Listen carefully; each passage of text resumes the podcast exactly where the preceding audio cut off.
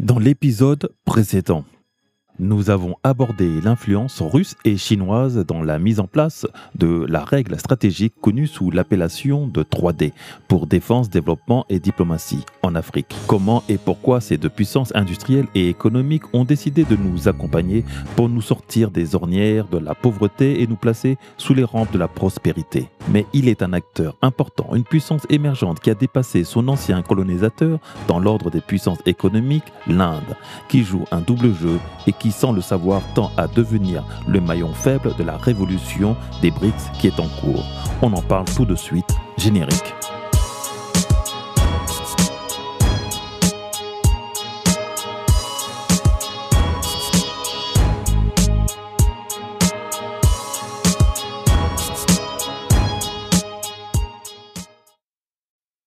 Bonjour et bienvenue sur le podcast du petit traité africain de guerre économique, votre manuel audio et parfois vidéo d'ingénierie économique, sociale et géostratégique dont tout Africain et afro-descendant doit connaître et comprendre. Pour votre éveil et réveil à l'organisation et l'impact géopolitique sur le monde noir, pour comprendre le jeu mondialiste et les jeux du continent pour mieux aider l'Afrique et les Africains à se libérer de cette prédation économique mais aussi pour anticiper à votre succès individuel et votre réussite collective.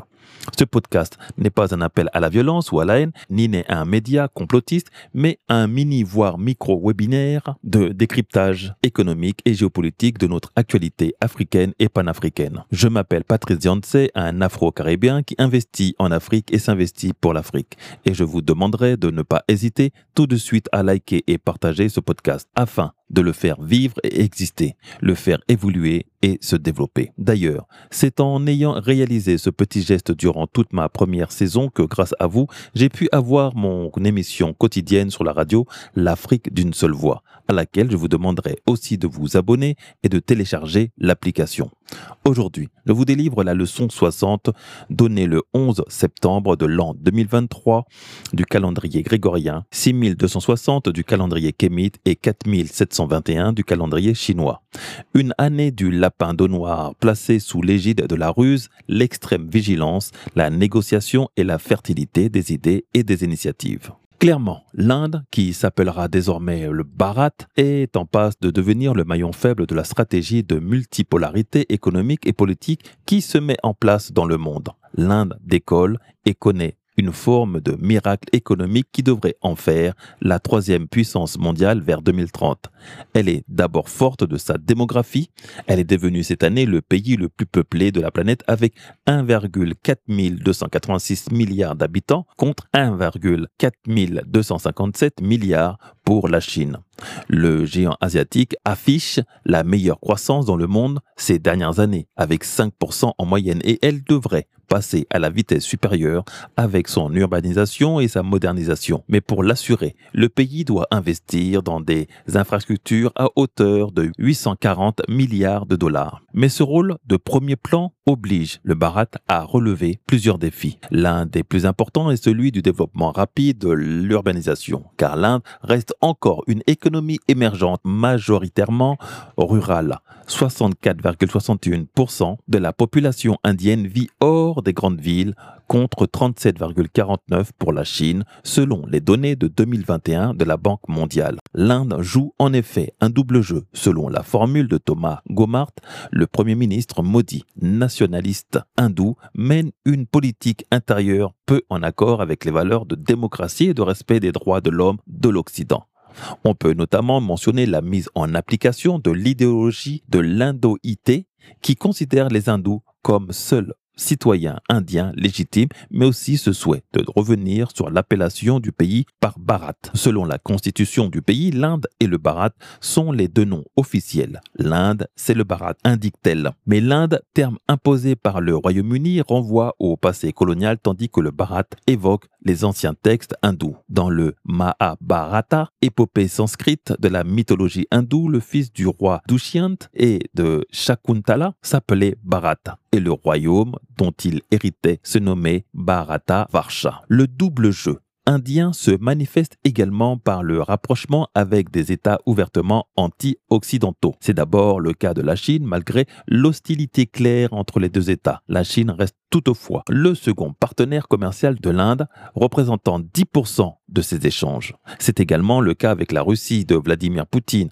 en conflit ouvert avec l'Occident. Les liens sont forts sur le plan militaire et technologique. La Russie est le premier fournisseur d'armes de l'Inde, 70% des importations, et a aidé le pays à concevoir des sous-marins nucléaires lanceurs d'engins. Enfin, le rapprochement avec ces deux États s'effectue dans les institutions internationales. L'Inde est membre des BRICS et de l'OCS, l'Organisation des coopérations de Shanghai. Mais l'Inde pratique aussi le en même temps, avec une diplomatie qui apparaît alors pour l'Inde comme le moyen de concrétiser ses rêves d'émergence. Les relations multiples permettent à l'Inde d'acquérir, en plus des facteurs de puissance dont elle dispose déjà, un prestige diplomatique inédit. Elle occupe une place de première importance sur la scène diplomatique mondiale, à l'image de la présidence du G20, qu'elle aura assurée du 9 au 10 septembre et obtient dès lors une véritable indépendance, à l'image du choix de l'abstention et de la neutralité sur la question de la guerre en Ukraine.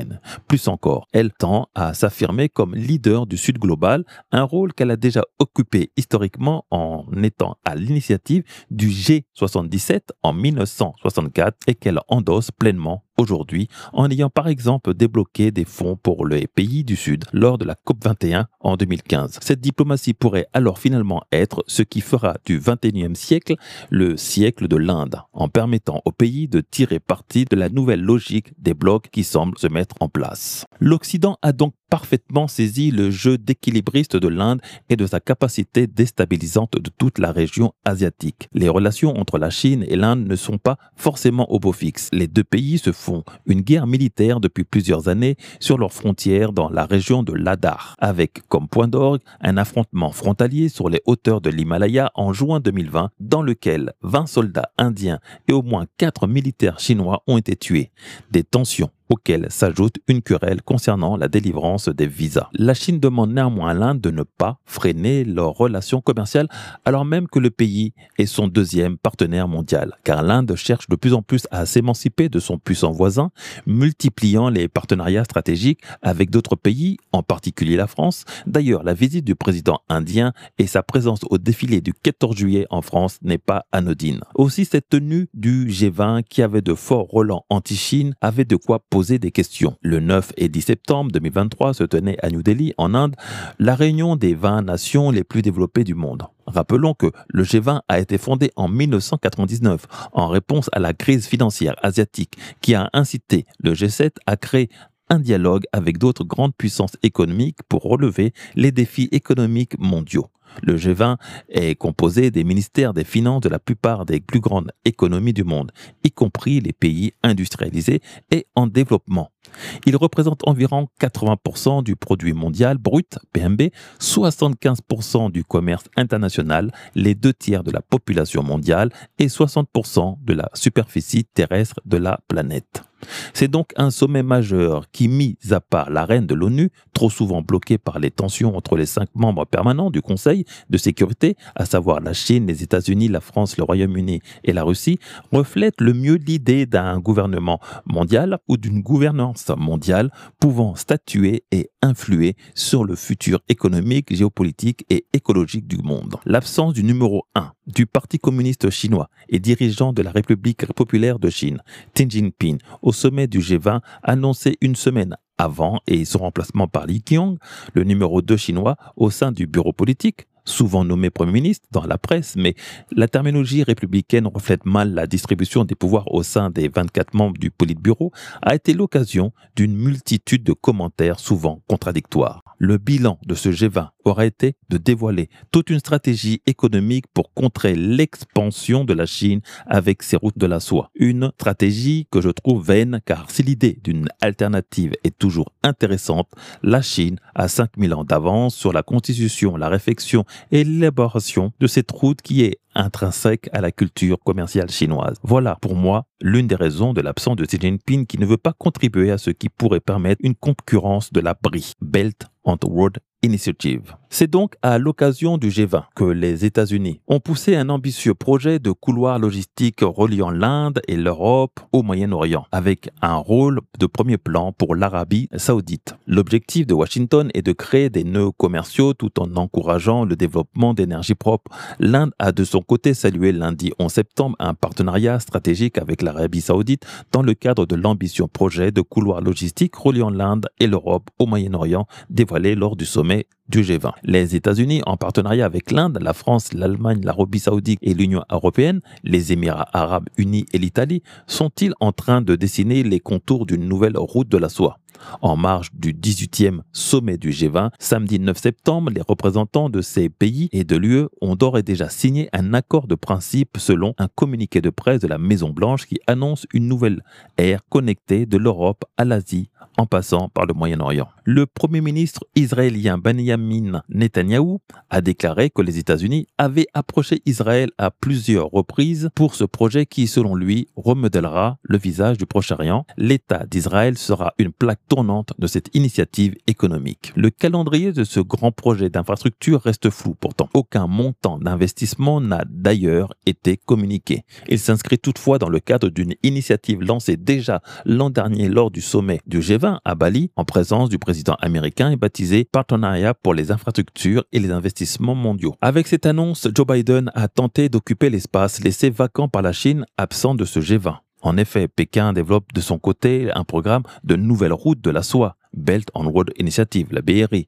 via des investissements massifs en infrastructures dans plusieurs pays en développement. Un programme très critiqué par la Maison Blanche. Si le projet visant à relier l'Inde à l'Europe en passant par divers pays du Moyen-Orient se concrétisait, cela changerait les règles du jeu, a jugé dans un message sur X, ex-Twitter, Michael Kugelman, expert du O. Wilson Center à Washington et viserait à contrer la BRI. La BRI qui est un programme par lequel Pékin réalise depuis près de 10 ans des investissements massifs dans nombre de pays émergents pour financer la construction d'infrastructures. Ses opposants dénoncent un cheval de Troie chinois destiné à obtenir une influence politique et critiquent l'endettement qu'elle fait peser sur les pays pauvres. Joe Biden l'avait qualifié en juin de programme d'endettement et de confiscation. Dans cette idée de nouveaux couloirs logistiques, il y a une concurrence avec les routes de la soie, a confirmé auprès de l'AFP une source diplomatique française pour qui l'annonce de New Delhi est juste le début d'une longue histoire. Et l'Afrique dans tout ça. Comme il a été ajouté de nouveaux pays dans les BRICS, l'on a rajouté de manière indifférente tout un continent dans le G20 avec l'Union africaine. Bien sûr, c'est un effet d'annonce qui ne sert qu'à gonfler l'ego de nos présidents africains et leur faire croire qu'ils entrent dans la cour des grands quand pour la plupart ils sont dans une zone d'exclusion économique. Au lieu que l'Afrique se concentre sur les BRICS et sur son industrialisation future, l'on est en train de les distraire avec une organisation qui nous sait pas du tout à la hauteur des enjeux. Nous nous arrêtons là. Cette leçon était très dense mais c'est parce que l'actualité reste forte. Donc la suite au prochain numéro et nous allons poursuivre nos analyses sur la guerre militaire qui se prépare au Sahel. La CDAO, avec les terroristes, souhaite abattre le Niger. Et puis peut-être nous aborderons le sujet des répercussions de ce G20 face aux BRICS en Afrique. Je suis Patrice Diantse, concepteur du blog de géostratégie africaine, décoloniser les esprits, créateur et animateur du podcast Le Petit Traité africain de guerre économique et de l'émission radio Parlons Pognon sur l'Afrique d'une seule voix. Et accessoirement un afro-caribéen qui investit économiquement en Afrique et s'investit physiquement pour l'Afrique. Je vous remercie d'avoir écouté, j'espère avec délectation, ce podcast, votre manuel audio d'ingénierie économique, sociale et géostratégique pour une Afrique connectée. N'oubliez pas de liker et de partager et de commenter. Entreprendre ou mourir, nous vaincrons.